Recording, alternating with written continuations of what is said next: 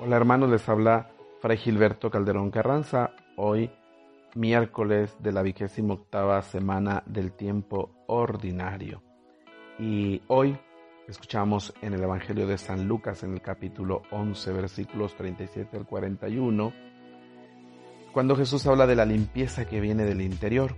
Jesús eh, criticó severamente la superficialidad con la que se asumió la ley de Moisés y algunos grupos religiosos como los fariseos dieron a las normas más triviales una relevancia que no merecían. La intención que los guiaba era ser perfectos en todo mediante el cumplimiento de un montón de normas. Sin embargo, olvidaron el espíritu de la ley. Dentro de estas leyes estaban unas destinadas a diferenciar entre lo puro y lo impuro. Su referencia era puramente la apariencia exterior, lo esencial para esta ley era estar limpio, sano y vivo.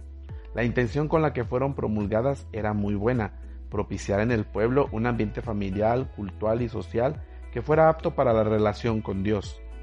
Pero con el tiempo, esta intencionalidad se olvidó y las leyes que estaban hechas para crear un buen ambiente se convirtieron en un arma de discriminación.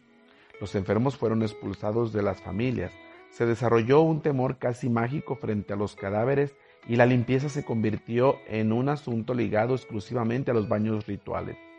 La función de los baños rituales era purificar periódicamente al individuo para que permaneciera dentro del ámbito de lo sagrado. Esta intención se perdió al darle más importancia al baño en sí mismo que al propósito que se perseguía.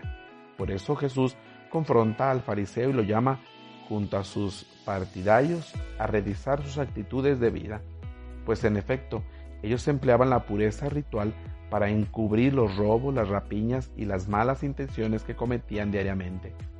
El pueblo acudía a ellos buscando un juicio justo, un consejo saludable, una defensa de los legítimos derechos, pero a ellos solo les interesaba sacar beneficio económico de su servicio.